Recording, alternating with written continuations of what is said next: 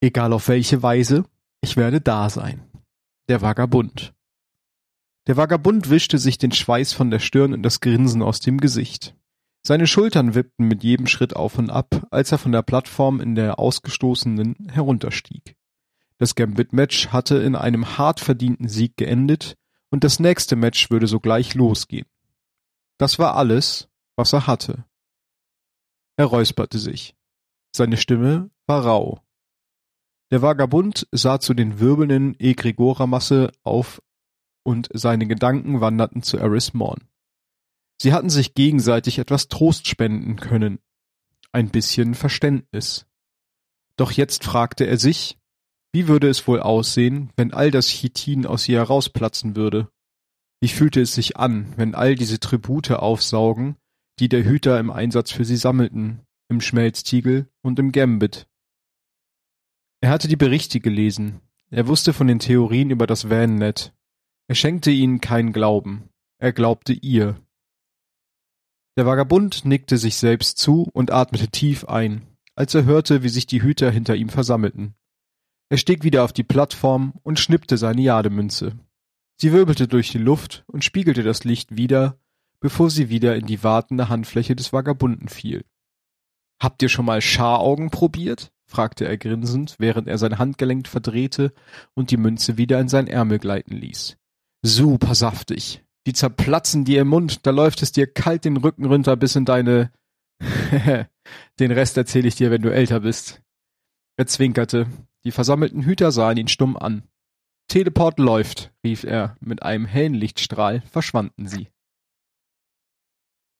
Und damit verschwinden wir nicht, sondern begrüßen euch zur neuen Folge vom Geistergeschichten-Podcast. Folge 64, wenn ich es mir richtig gemerkt habe in den letzten fünf Minuten. 64! Und da, wie immer, der Wally mit dabei. Schön, dass ihr wieder eingeschaltet habt. Äh, das, was ihr gerade gehört habt, war der Lore-Text einer der neuen Waffen. Stetes Vertrauen. Die Handfeuerwaffe aus der Saison der Hexe. Aber es ist nur für die Leute, die die letzte Folge nicht gehört haben, weil da haben wir nämlich genau den gleichen Text vorgelesen. Echt? Oh, sehr gut. Habe ich schon wieder vergessen, dass wir das in der letzten Folge auch gemacht haben. Ja, aber das liegt einfach dran, Leute, dass die letzte Folge so lang her war und manchmal muss man Sachen einfach auffrischen. Ja. Vier Wochen, es tut uns leid. Äh, wir hatten ähm, Dinge.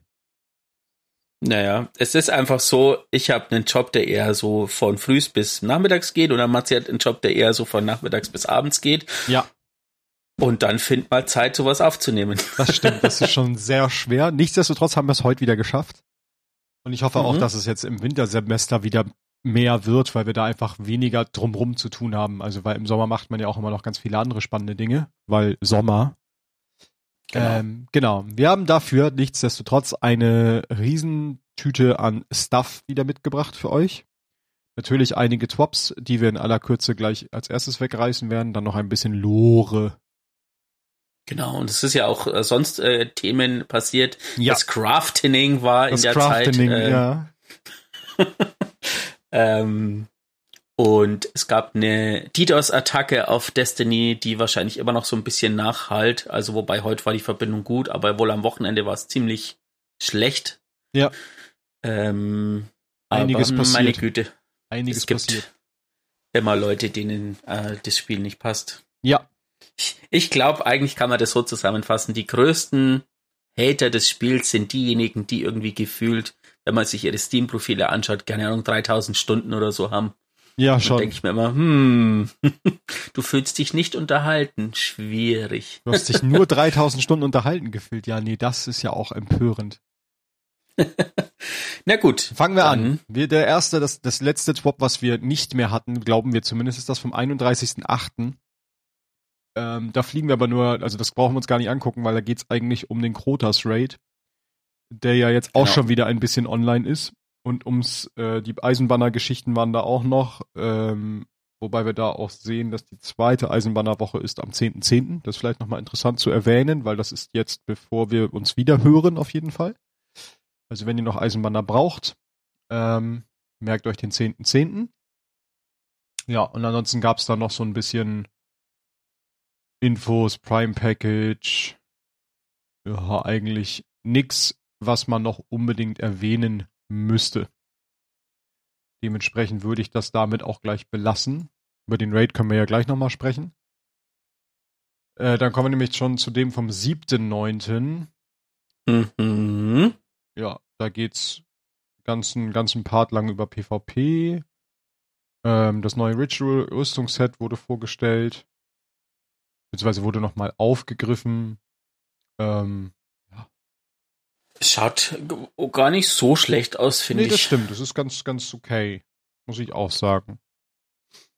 Dann wurde hier die Vorbestellerwaffe nochmal vorgestellt. Ähm, und es wurden nach Clips gefragt dazu. Wurde nochmal auf das World's First eingegangen, natürlich. Ähm, und so ein bisschen Interview könnt ihr da nochmal nachlesen, wie die World's First Jungs und äh, den Abend empfunden haben. Wurde nochmal ein paar Fragen gestellt. Und dementsprechend natürlich auch noch ein bisschen Kunst und Movies of the Week, die ich jetzt aber auch nicht noch alle vorstellen werde, ähm, weil es sonst einfach zu viel wird. Dann, oh, dann haben wir das Swap vom 14.09. Genau. Ähm, da ist spannend eine Änderung, die angekündigt wird, und zwar die legendären Bruchstücke. Ähm, ihr könnt uns gerne mal auf LD2 Lorecast auf äh, ja, ich sag immer noch Twitter. Twitter. Ich, ich, ja, es heißt auch immer noch Twitter. Es wird Twitter bleiben. Äh, tweetet uns, xt uns, wie viel äh, legendäre Bruchstücke habt ihr eigentlich so? Ähm, weil die werden nämlich abgeschafft. Ja. Hm, was soll man davor halten? Aber ähm, dafür dann halt wieder, wird, es wird durch Geld ersetzt. Genau. Also ihr braucht dann einfach Glimmer dann, um äh, Waffen zu kaufen, anstatt der Bruchstücke und Engramme. So. Eine Kombination, da ist eine Liste drin. Ich habe mir dann zum Beispiel eine Eisenbahnerwaffe kostet 5 Engramme und 25.000 Glimmer. Das heißt, Glimmer wird wieder spannender. Ähm, ja. Und andersrum gibt's natürlich dann auch beim Zerlegen keine Bruchstücke mehr, so wie jetzt, sondern natürlich dann auch Glimmer. Da sieht man dann auch nochmal eine Tabelle, wenn man sich das anguckt, ein exotischer Geist als Beispiel jetzt nur gibt einem 1500 Glimmer.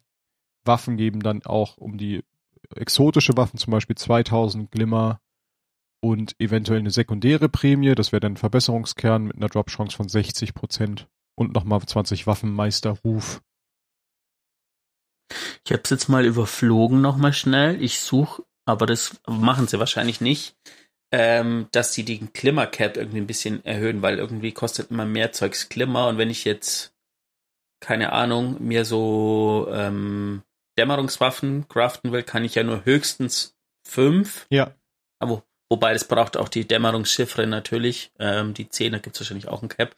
Ähm, aber der Klimmer ist relativ schnell weg. Also ich sehe mich dann schon immer wieder so schnell irgendwie Währungen hin und her tauschen, damit mein Klimmer wieder voll ist. Das kann aber tatsächlich, das habe ich mir auch eben überlegt, als ich das oder als ich das gesehen habe. Vielleicht ist es aber tatsächlich auch beabsichtigt, damit du nicht inflationär Waffen craften kannst, sondern das einfach mal so ein bisschen limitiert wird und du dann halt gucken musst, wo du dann wieder an Glimmer kommst. Also vielleicht ist es einfach ein gewolltes Cap.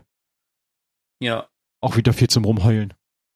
Ja, wobei ich glaube, manchmal ist es auch so ein bisschen ähm, Selbstschutz für den Spieler, weil ich meine, jeder, der schon länger spielt und auch diejenigen, die neu spielen, die haben so viel Waffen in ihrem, in, in, in ihrem Tresor und Inventar. Also vielleicht ist es auch gut, dass man nicht so schnell irgendwie sich so viele neue Waffen holen kann. Ja, doch, das stimmt.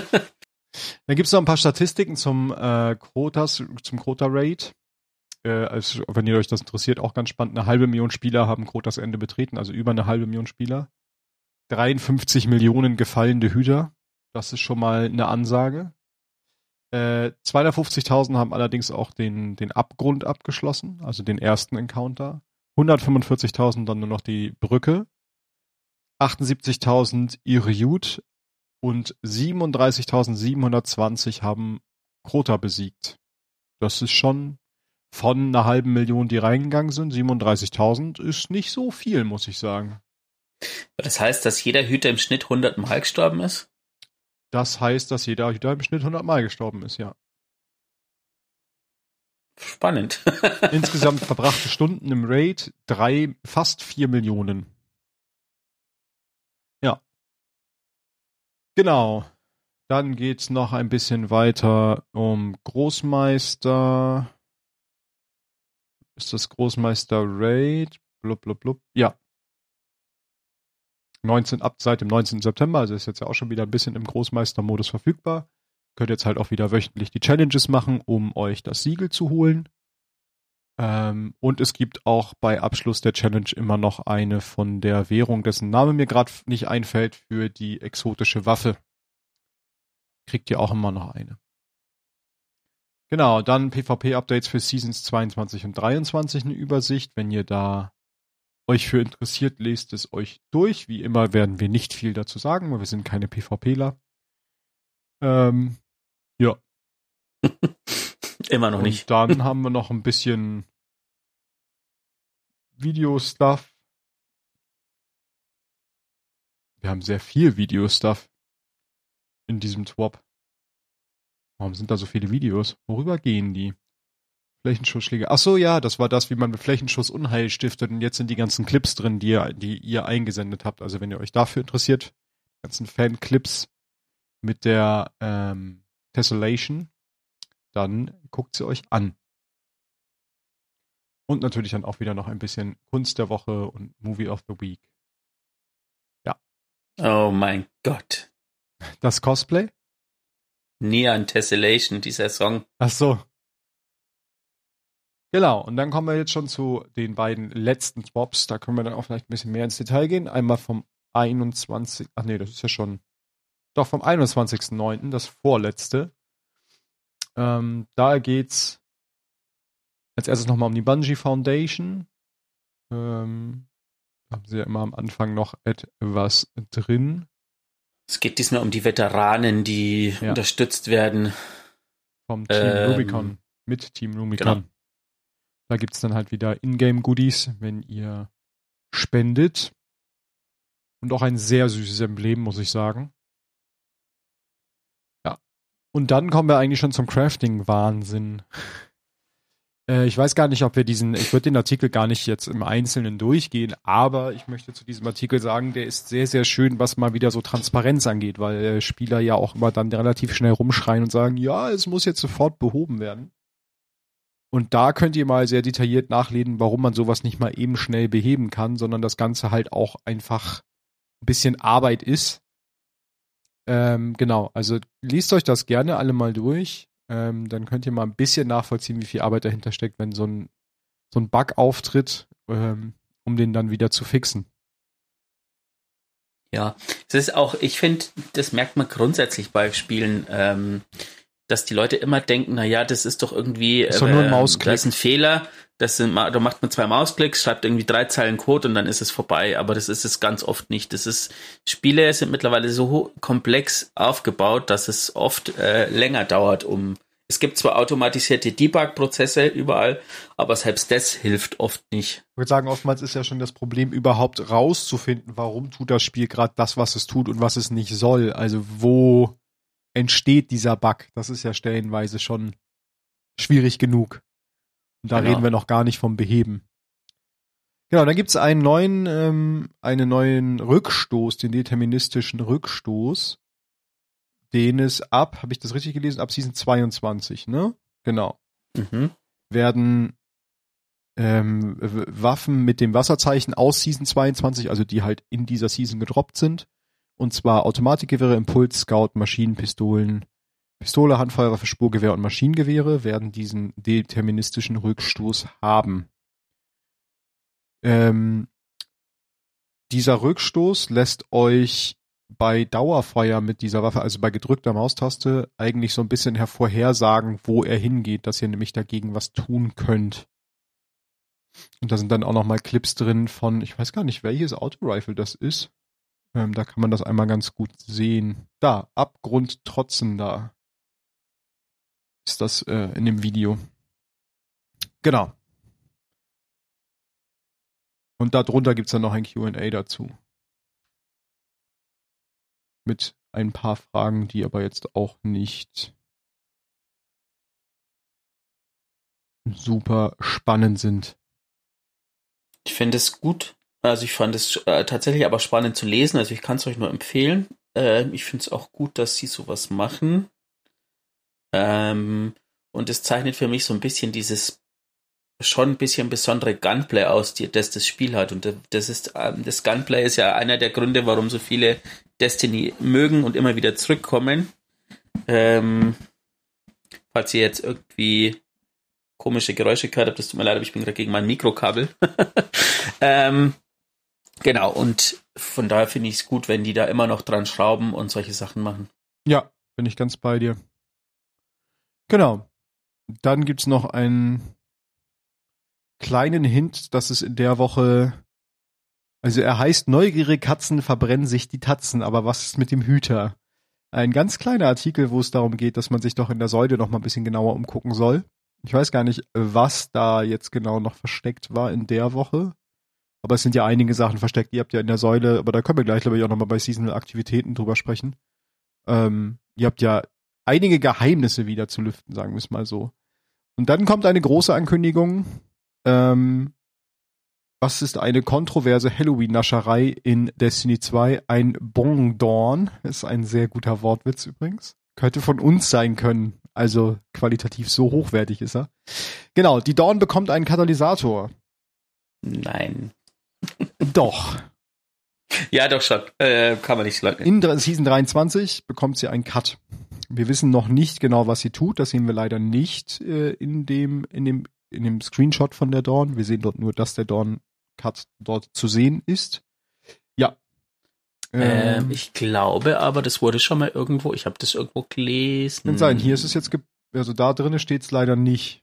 Steht halt nur verbesserte Fähigkeiten und erhöhte Werte. Kann das sein, dass, dass da mal ein anderes Bild drin war? Ich hätte schwören können, dass irgendwo Kann drin sein, was ja. der Cut macht. Kann sein.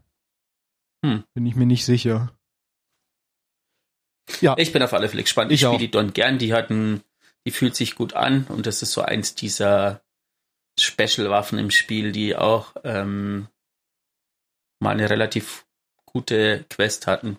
Ja. Ja. Dann geht's weiter. Ähm, Nochmal der Clip zu, zum bleichen Herz des Reisenden, also zu der Location, die wir ja auch schon im Reveal-Stream gesehen haben, wo wir auch schon ein bisschen drüber gesprochen haben. Ähm, 44 Sekunden lang sehen wir noch mal ein paar Eindrücke von der neuen finalen Form Destination, die ja sehr spannend klingt auf jeden Fall. Ja, und dann gibt's noch Clips, drei Clips in der Zahl zu den neuen Supers, die ja auch schon in dem Reveal-Stream gezeigt wurden. Hier noch mal ein bisschen ausführlicher. Alles so um und bei eine Minute jeweils jeder Clip, wo ihr die drei kommenden Supers, ähm, die Solar Warlock Super, Arcus Jäger und die das Dämmerbruch Arsenal vom Titan, also die Äxte vom Titan, euch noch mal ein bisschen in, in live angucken könnt. Sehen auch immer noch sehr cool aus, wenn die so benutzt werden. Dann haben wir noch was, was ganz Cooles, ähm, nämlich einen kompletten Absatz über Eris, die ja eh diese Season unsere Lieblingshauptcharakter ist. Äh, beginnend mit einem kleinen Lofi-Beat-Video, 40 Minuten lang, wenn ihr ein bisschen Untermalungsmucke mal braucht, ganz cool. Und dann mit Eindrücken zu dem äh, dazu, wie Eris eigentlich entstanden ist. Also um genau zu sein, ähm, wie heißt das? Motion Capture. Ähm, paar mhm. Bilder zu Motion Capturing, ein bisschen Text zu Motion Capturing, wo man mal so ein bisschen nachvollziehen kann, wie solche Szenen eigentlich entstehen, wie Charaktere eigentlich ein Gesicht bekommen, finde ich per se immer sehr, sehr, sehr spannend. Gerade weil sie hier auch ein, zwei Mal mit der direkten Gegenüberstellung zwischen Motion Capture Bild und Ingame Bild gegangen sind, was ich sehr, sehr cool finde. Ja. Also auch hier lest euch das gerne durch. Dann haben wir noch das äh, letzte Prime-Paket. Das habt ihr, glaube ich, eh schon alle eingesammelt. Und dann haben wir noch ein Video, was heißt katapultiert, die Smallen heißt und sehr traurig ist. Ich möchte gar nicht drüber sprechen. Nein. Dieses Video äh, existiert nicht. Nein, es existiert nicht.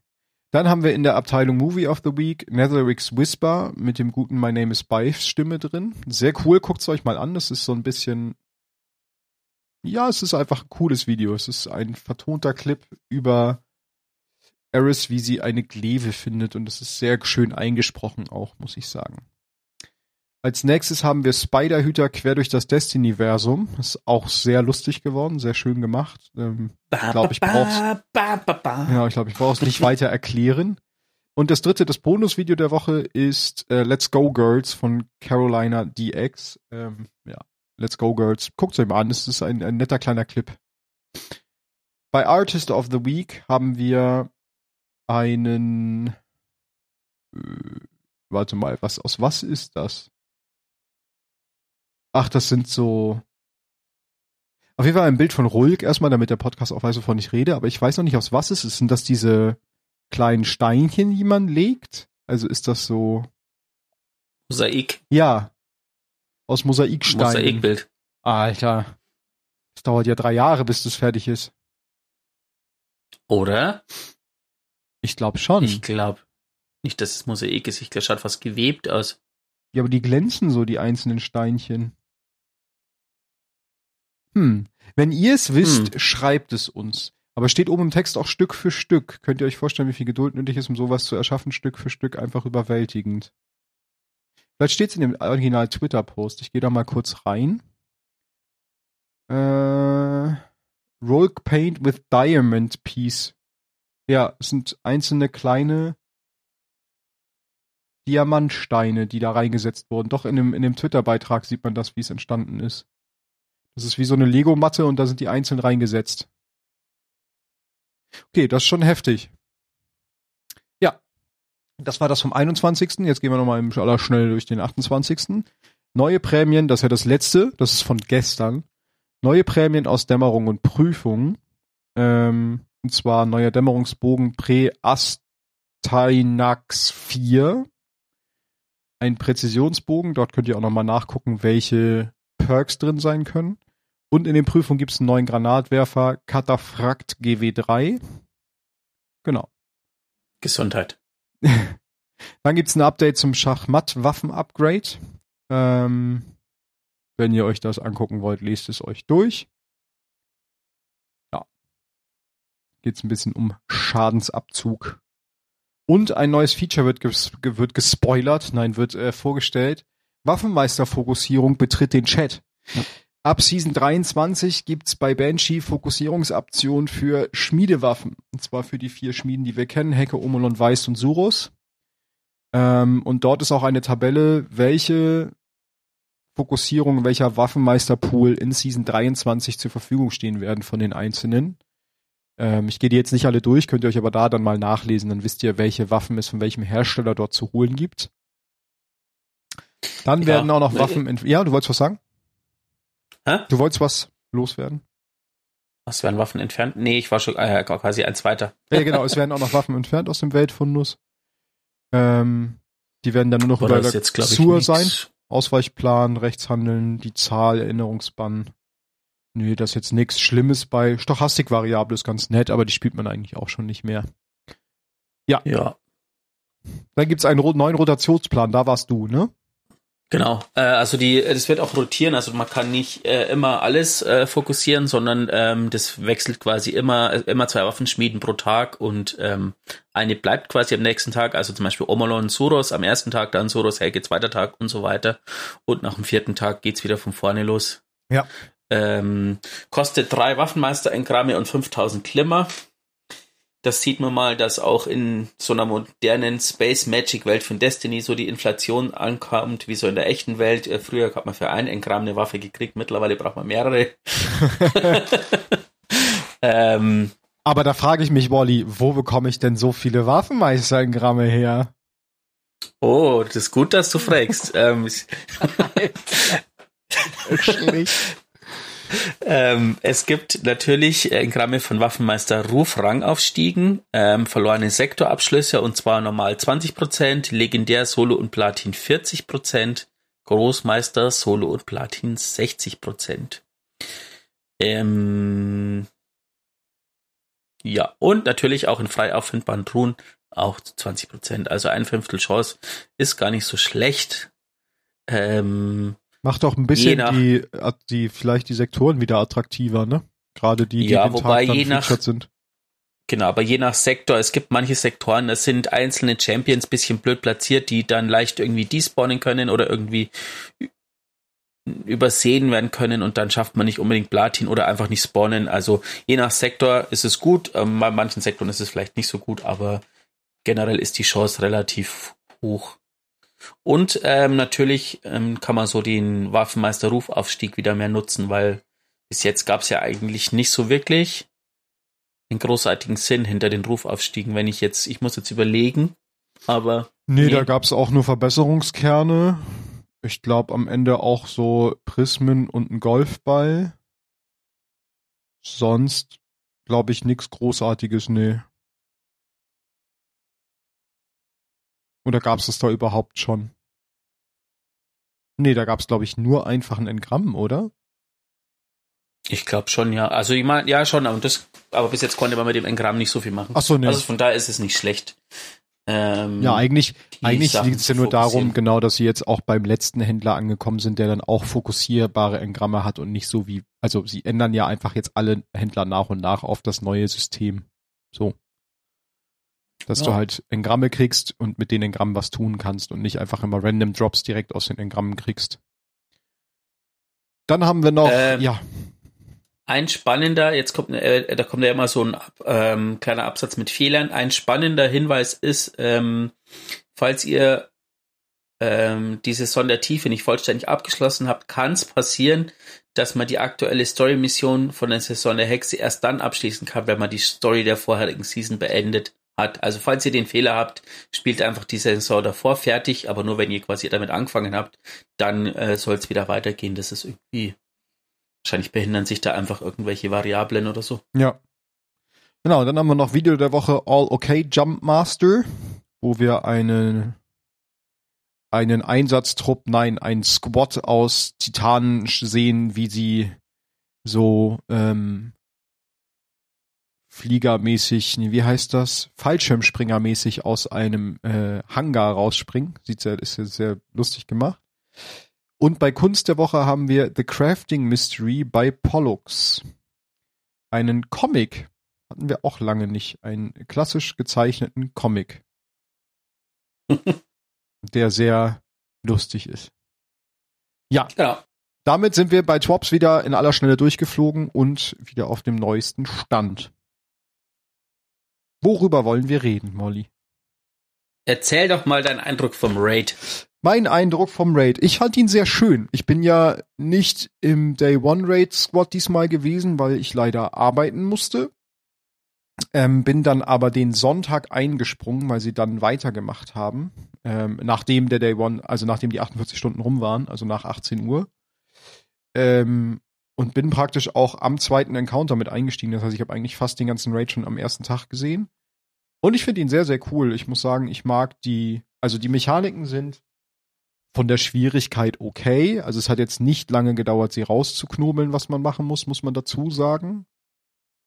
Aber das kann ich mittlerweile auch einfach schwer einschätzen, ob es auch einfach daran liegt, dass wir schon sehr viele Raids erknobelt haben und man dann, ich meine, Bungie kann oder Destiny kann das auch nicht neu erfinden. Meistens sind es immer wiederkehrende mhm. Pattern die halt anders heißen, anders aussehen, aber manchmal tut man, nimmt man irgendwas auf, muss irgendwas damit tun oder nicht tun. Man muss irgendwo hingehen oder nicht hingehen. Also es gibt immer so Variablen, die immer miteinander funktionieren und die gehst du irgendwann halt einfach nur noch durch und dann erknobelst du ein Raid eigentlich auch relativ fix. So. Dann scheitert es meistens halt nur noch an der Umsetzung. Aber ich muss sagen, ich finde zum einen natürlich äh, Location cool. Äh, ich mag den Anfangsencounter, wo du dich praktisch erstmal in den Raid reinarbeitest. Den finde ich richtig cool. Ähm, und ich mag auch einfach die Char als Gegner. Irgendwie Char Raid ist, mag ich. So, die Bosse sind, sind, sind nett.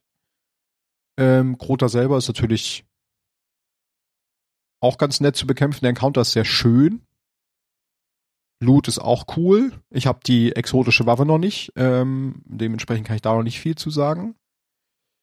Ja, das ist so mein Eindruck davon. Und du? Du warst ja jetzt auch schon einmal drin, oder?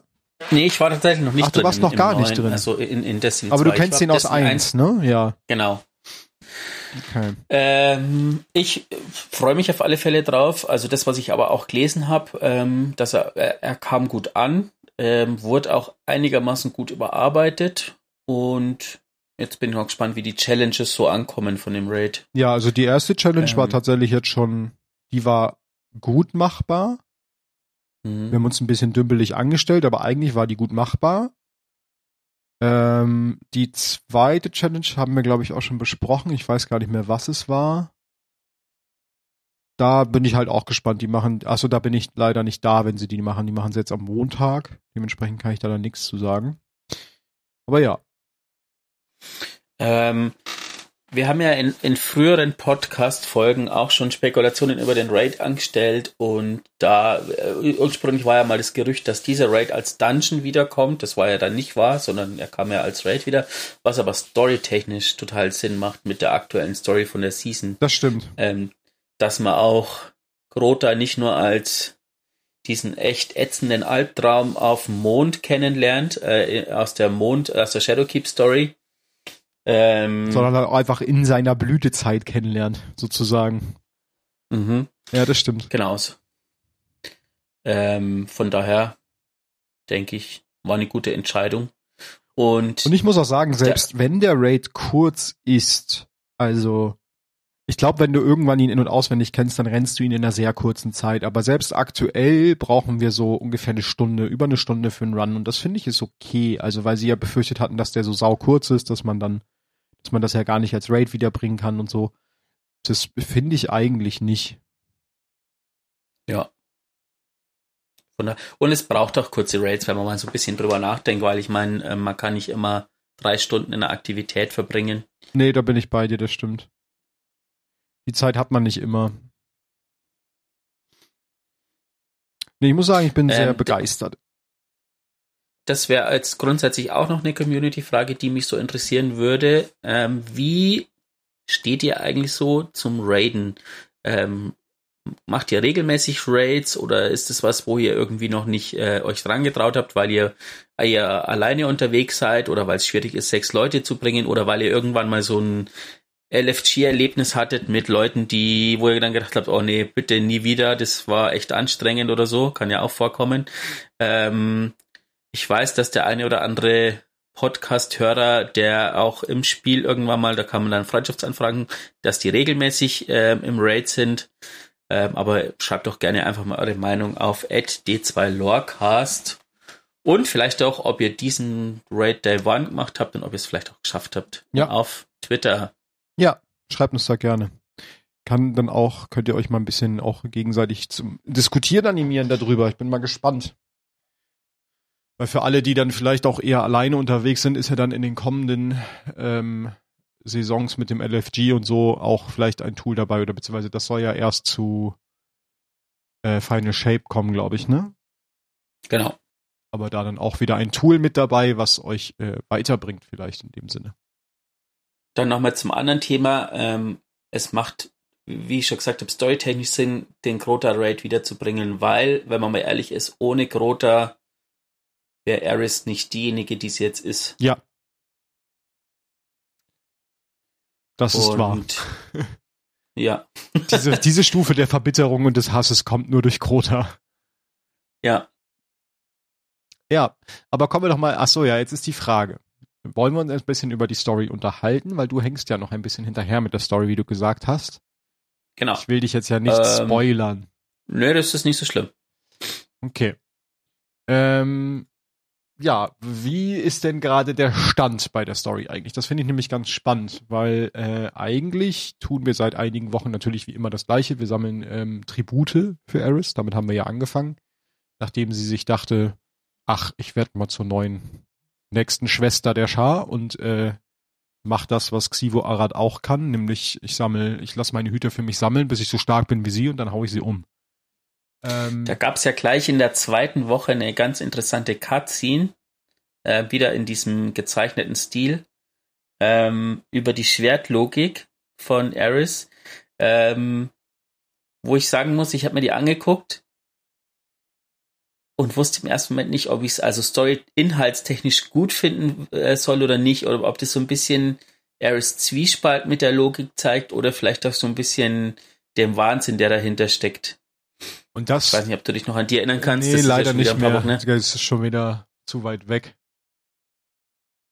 Aber das, damit sprichst du was an, was ich nämlich gerade jetzt die letzten, ich habe jetzt auch ähm, in relativ kurzer Zeit Story nachgespielt, weil ich auch ein paar Wochen nicht wirklich Zeit hatte zum Zocken.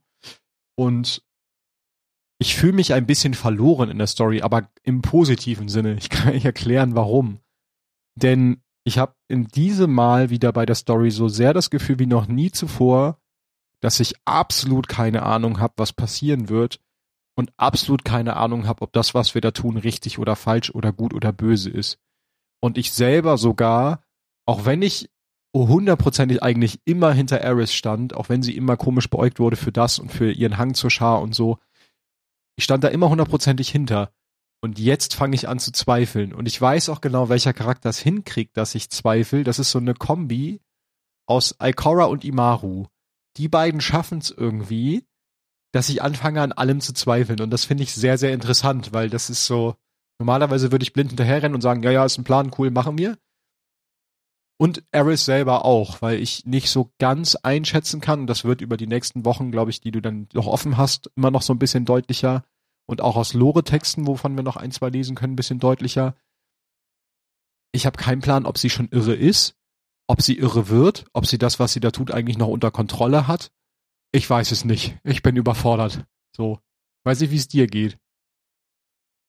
Ja, mir geht schon ganz ähnlich. Es ist ja immer noch, äh, es, es steht ja auch im Hintergrund immer noch diese, ähm, diese dunkle Zukunft, die wir von Elsie Bray kennen, aus der sie kommt, wo Eris ja ähm, tatsächlich ähm, korrumpiert wurde und sich quasi dieser unendlichen Macht ergeben hat und zur nächsten Hexenkönigin geworden ist. Ja.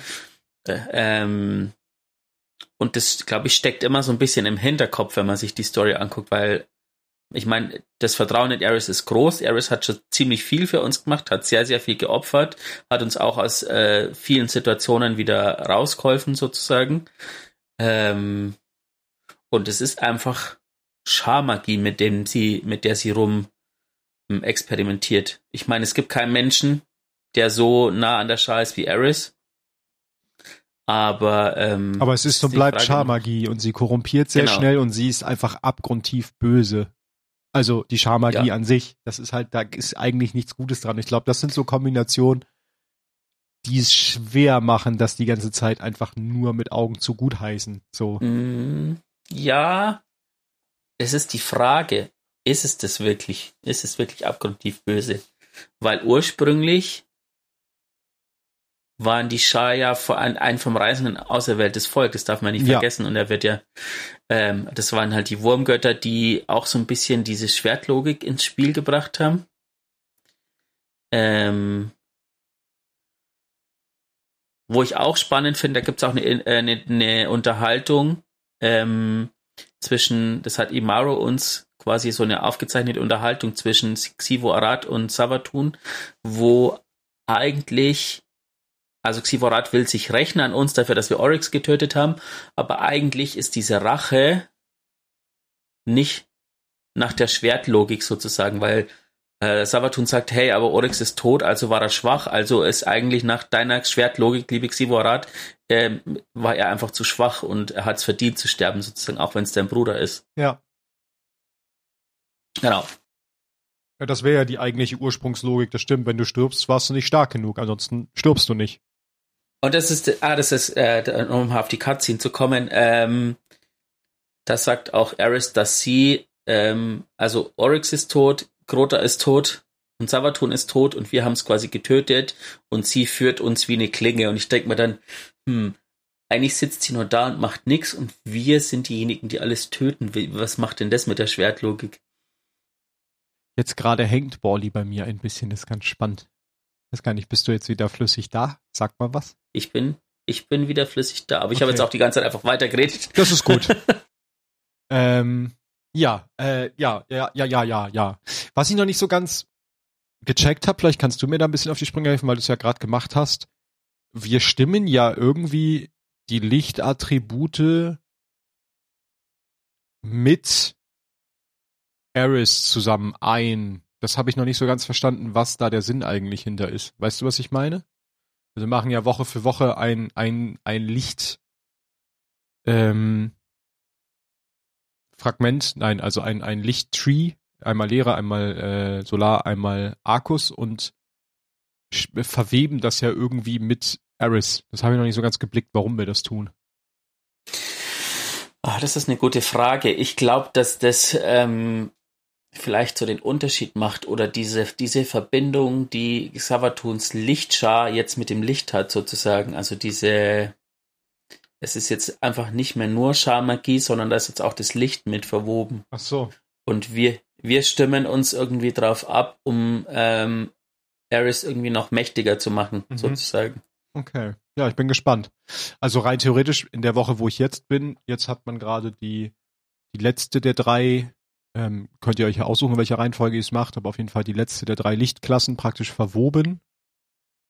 Und es ist jetzt auch nur noch eine Woche Story laut Triumph übrig, also ähm, für das Buch. Das heißt, da ist jetzt die Frage, es ist ja noch kein Eisenbanner, das heißt, eventuell wird es nächste Woche noch eine Woche Story geben. Und dann kommen wir in die Woche, wo Eisenbanner ist, da gibt's dann ja eh keine neue Story. Und dann mal sehen. Ich glaube auch, dass es nächste Woche ähm, quasi den Abschluss gibt. Ja. Ähm, dann Eisenbanner und dann wird wahrscheinlich die, das Halloween-Event losgehen. Das glaube ich auch. Ähm, Wichtig ist noch, ihr wisst es ja alle, Wally noch nicht, deswegen spoiler ich es nicht. Wir müssen uns auf jeden Fall merken, deswegen sage ich es jetzt extra nochmal, dass wir Anfang der nächsten Folge uns nochmal über die den Audiolog von Imaru unterhalten, den er in der letzten, also in dieser Woche ähm, Stand heute, 29. gedroppt hat, weil der finde ich ganz spannend eigentlich. Ja. Bin gespannt. Ja. Aber ich sage jetzt nicht, was er gesagt hat, weil das nämlich nicht vorweg. Ja, ich hätte noch ein bisschen, ich hätte noch ähm, mir ein paar der neuen Waffen rausgesucht, also der Saisonwaffen. Ich habe auch eine rausgesucht. Eigentlich wollten wir euch das ähm, anfangen, das Lore-Buch vorzulesen, aber man kann es leider auf Braytech immer noch nicht anschauen. Und ähm, es ist leider ziemlich schwierig, das, äh, wir haben das schon ein, zwei Mal gemacht, das aus Destiny rauszukopieren, um es zumindest auf Deutsch vorzulesen. Ja. Ähm, aber sobald es geht, ähm, hört ihr es hier. Das nach. Genau. genau. Welche Waffe hast du denn rausgesucht? Prias Liebe. Ah, sehr gut, die hätte ich auch. Ähm, dann mach du doch erst die, dann mache ich danach meine. Genau. Ähm, weil ich finde, die spielt sich ziemlich gut und dann habe ich mir den Lortex angeguckt und der ist auch ziemlich gut. Versprich mir nur eins, dreh dich nicht um, Bria. Wie war Bria so? Die versammelten Geister, Tage, Peach und Ophiuchus beenden ihr Tratschen. Sie drehten sich zu Clint um, der etwas zurückwich. Ich habe sie nie getroffen, fügte Clint hinzu. Aber du weißt, was mit ihr passiert ist, oder? fragte Peach. Clint nickte. Sie war, Peach dachte einen Moment lang nach, suchte nach dem richtigen Wort, fröhlich.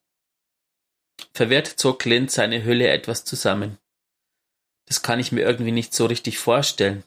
Es stimmt aber, zwitscherte Peach. Jetzt fällt es mir nur noch schwerer, gab Clint zurück aber Tage und Ophiuchus wippten zustimmend. Ich versteh schon, Eris war nie fröhlich, fuhr Peach fort, aber Bria konnte eine ganz andere Seite bei ihr zum Vorschein bringen. Echt eine ganz schöne Leistung. Ich war beeindruckt. Sie und Eris haben sich immer Reime ausgedankt, fügte Tage hinzu. Es war herzerwärmend, sagte Ophiuchus. Hm, sagte Clint nachdenklich. Klingt so, als wäre sie echt was Besonderes gewesen. Das war sie, sagte Tage. Es folgte ein Augenblick der Stille, bis Peach wieder das Wort ergriff. Was sie im Höllenschlund getan hat, war nicht umsonst. Eris hat es rausgeschafft. Die versammelten Geister nickten. Ich glaube, ich würde das Gleiche tun, wenn Krähe in Gefahr wäre, sagte Clint sanft. Wenn das der einzige Weg wäre, ihn in Sicherheit zu bringen. Aber Gray würde sehr traurig sein. Sehr, sehr traurig. Eris ist auch sehr, sehr traurig. Sie hat nicht nur bloß das Licht oder ihre Freunde verloren, antwortete Tage. Wir kennen unsere Hüter besser als sonst jemand, sagte Ophiuchus. Wir sehen sie an ihrem absoluten Tiefpunkten. Tage schaute gedankenverloren in die Ferne. Peach summte. Ich frage mich, was sie von Eris Plan halten würde. Ihre Frage hing einen Moment lang unbeantwortet in der Luft. Clint wippte auf und ab, was zeigte, dass er darüber nachdachte. Ich glaube, sie wäre stolz, sagte er, und die anderen stimmten ihm zu. Hilf mir auf die Sprünge. Wer, von wem ist Peach der Geist? Ähm, das ist eine gute Frage. Kannte ich bis jetzt auch noch nicht. Ah, okay.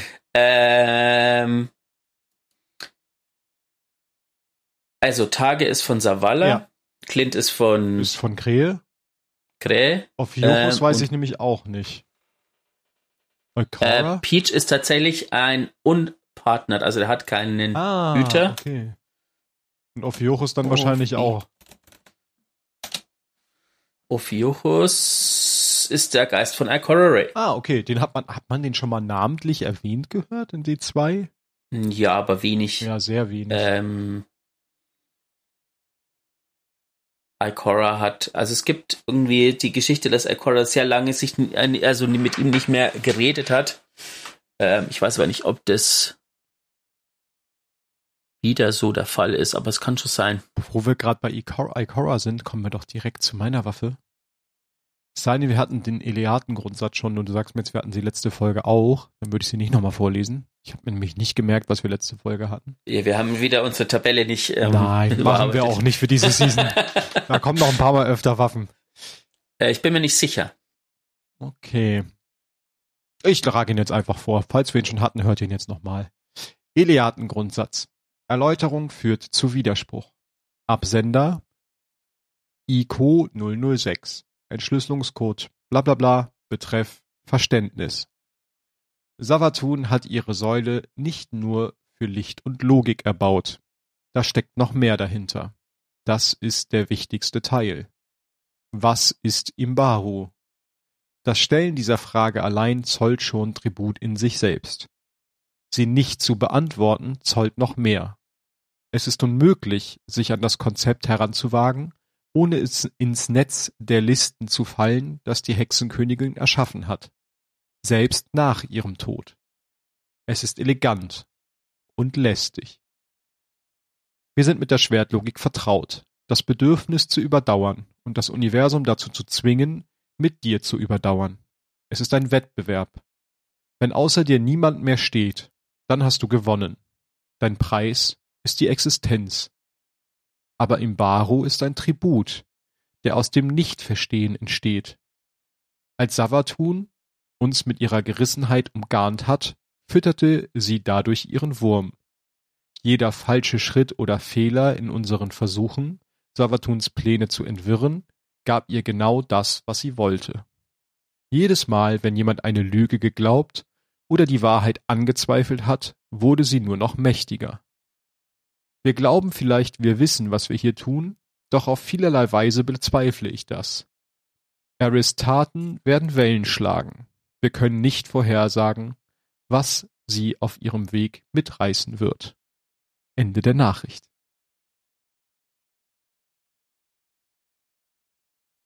Hm. Imbaru ist übrigens, ähm, kommt aus dem Sumerischen und heißt Nebel. Das passt ja eigentlich auch wie Faust aufs Auge.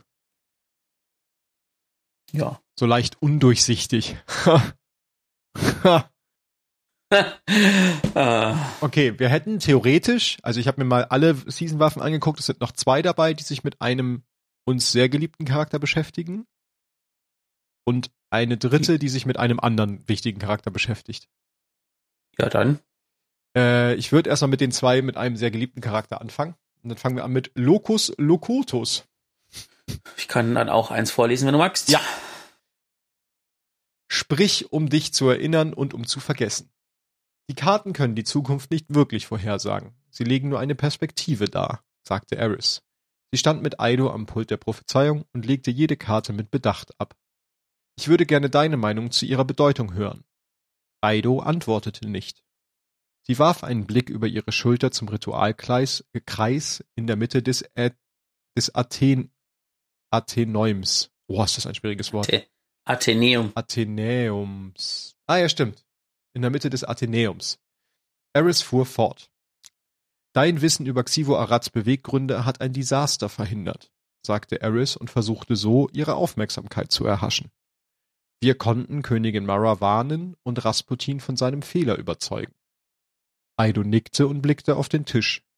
Mit der Spitze einer Kralle schob sie die Kante der Anhängerin-Karte gleichmäßig an die Kante der Karte daneben. »Du willst mich etwas fragen«, sagte Eris nach einer langen Pause. Sie hatte noch nie erlebt, dass Eido eine Frage, die ihr an den Kopf kam, für sich behielt, und die neue Zurückhaltung der Schriftgelehrten überraschte sie. »Ja«, sagte Eido und hielt kurz inne. Als sie wieder zu sprechen begann, flüsterte sie. »Ist das der Ort, an dem es passiert? Deine Verwandlung?« Ihre Stimme klang beim letzten Wort angespannt. »Ja, wo die Runen am mächtigsten sind«, antwortete Eris ruhig. »Hier und im Verlies der Hexenkönigin.« Eido nickte. »Dieses Wort stammt aus einer alten Sprache der Menschen«, sagte Eido. Ihre Stimme gewann wieder etwas von der Freude zurück, die Eris kannte. Seine Wurzel bedeutet verlieren, glaube ich. Ja, das ist richtig. Und äh, Aido hielt, Aido hielt erneut inne, während die Frage in ihrem Hals hin und her tanzte. Verlierst du etwas? Dich selbst? Eris atmete tief ein. Während ihrer gemeinsamen Forschung hatte Aido gelernt, kein Blatt vor den Mund zu nehmen. Nein, sagte Eris. Ich bin ich selbst. Immer. Aidos Augen weiteten sich. Es herrschte Stille. Es gab keine Fragen, keine Neugier. Nur das ununterbrochene Starren von jemandem, der zu viel Angst davor hat, zu sprechen. Es gibt keinen Grund zur Angst, sagte Eris, ohne zu wissen, ob es erleichternd sein würde. Aido nickte und blickte in eine andere Richtung.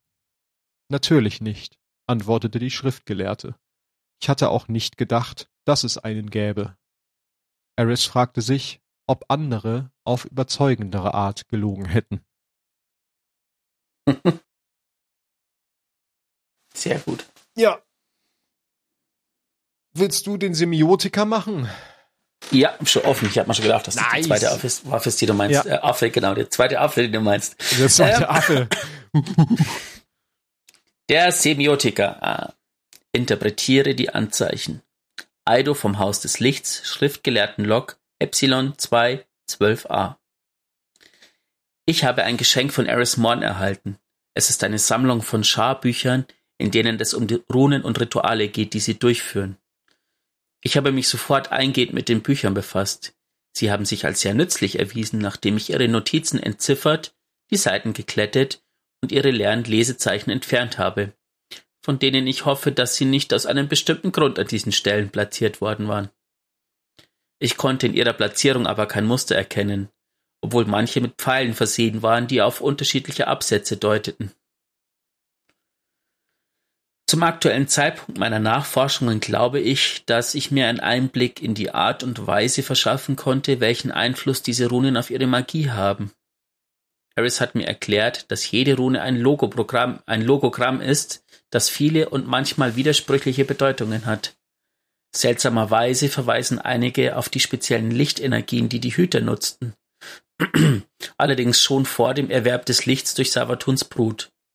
Auch der Stil, mit dem die, Stil, mit dem die Runen eingeschrieben wurden, ist ganz individuell. Beispielsweise folgen die Runen, die Eris schreibt, konzentrischen Kreisen, wohingegen Savatun lange tangentiale Runenketten verfasst.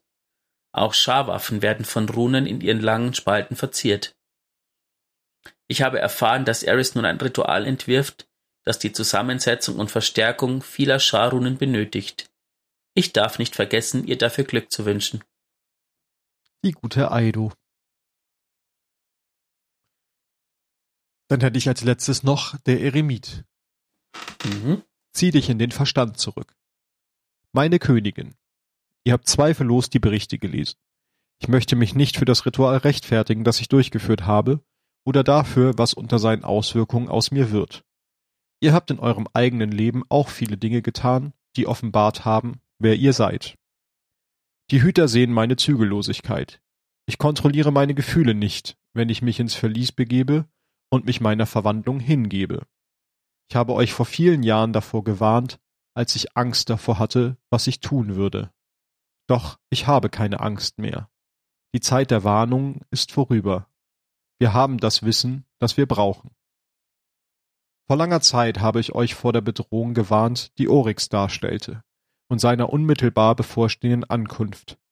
Ich sprach von der Schwertlogik und seiner Thronwelt, vom unstillbaren Hunger seines Wurms und der Macht seines Grabschiffes. Mit dieser Erkenntnis habt ihr etwas Fantastisches erschaffen. Eure Thronwelt Eloisinia ist ein Testament eures Willens, der Fähigkeiten Eutertechiens und Rivens Vergnügen. Bedauerlicherweise ist ihre Schädigung unseres Wissens unumkehrbar. Ich bin sicher, dass sie einst wunderschön war. Aber ich glaube, dass es die einzige Ausnahme in einem Schöpfungsprozess war, zu der die Schar imstande ist. Wenn dafür einzig und allein der Sieg über ein mächtiges Wesen vonnöten ist, würde jeder Hüter in seiner eigenen Schöpfung schwelgen. Vergesst nicht, dass der Hohenbaron Hirax, der Gedankendreher, wie er so gern genannt werden will, nur durch Scharmagie einen Thron durch den Tod von Kate Six erreichen konnte, errichten konnte. Und auch Krota hat auf die gleiche Weise seinen Thron untermauert. Oryx und Savathuns Thronwelt, Thronwelt kennen wir natürlich gut. Eine knochige Wurmhülle, ein üppiger Garten aus Licht. Andere konnten kurze und furchtbare Blicke auf Xivo Arads Thron werfen. Er klafft wie ein gewaltiger Schlund und folgte überall hin, wo auch immer der, wo auch immer der Krieg sich befindet. Es geschah unbeabsichtigt. Bei ihren ersten wahren Toden wusste sie nicht, was sie erschaffen hatten.